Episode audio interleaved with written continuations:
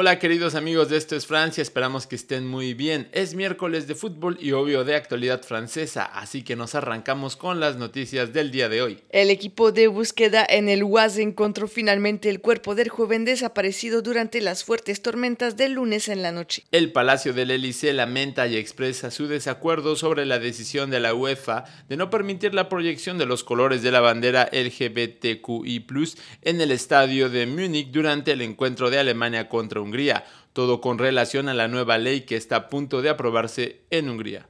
Esta noche se llevaron a cabo los diferentes debates de la segunda vuelta de las elecciones departamentales. Una noche prueba en dos discotecas de París tendrá lugar este sábado 26 de junio, una experiencia única en el mundo que busca probar el número de contagios de personas que ya han sido vacunadas. Las ciudades de Quincy y Neuville de Poitou en el departamento de la Vienne han decidido dedicar una semana especial a clases de natación para sus diferentes estudiantes con el fin de evitar posibles ahogamientos durante el verano. En la Eurocopa, Francia empata frente a Portugal con dos goles de Karim Benzema. Este resultado pone a la selección en primer lugar del grupo de la muerte y enfrentarán al próximo lunes a Suiza en los octavos de final. Ahora sí tienen toda la actualidad francesa del día de hoy. Recuerden que el día de hoy salió un nuevo video de los miércoles de francés en el cual les hemos preparado un dictado para que practiquen su francés. Les deseamos un lindo día y nos vemos mañana por aquí en Esto es Francia, el podcast.